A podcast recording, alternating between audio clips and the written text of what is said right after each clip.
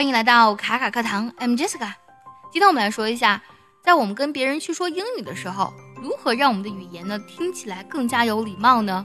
首先，我们要正确学会用情态动词 can，c a n 这个单词呢，我们表示能、能否的意思。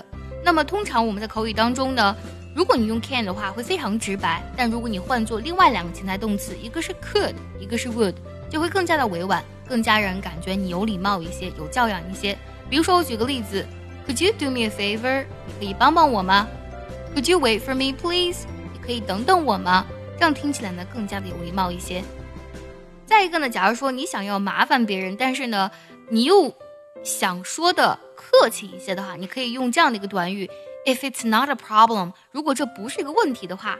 假如说你想借别人家的厕所用啊，你又觉得有点不好意思，你就可以说，呃，If it's not a problem，could I use your bathroom？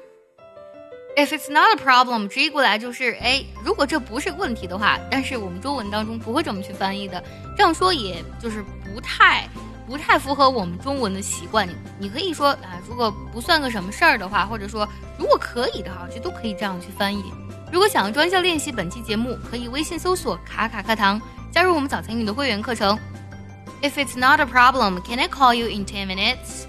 啊，如果啊可以的话，如果没有什么问题的话。我可以十分钟之后给你打电话吗？还有一个超级好用的短语，by any chance。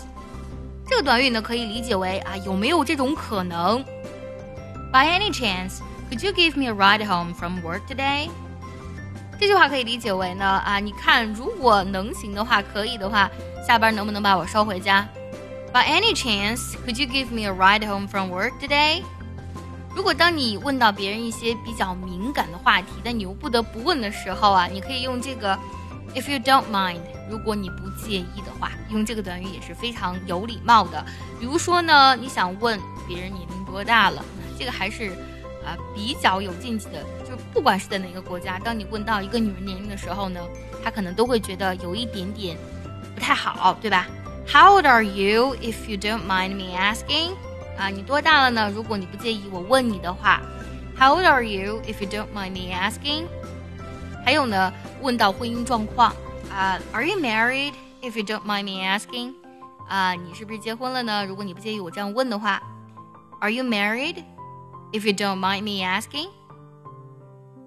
最后呢，结合我们今天所学来听一个句子，如果你知道它的意思，记得留言告诉我哦。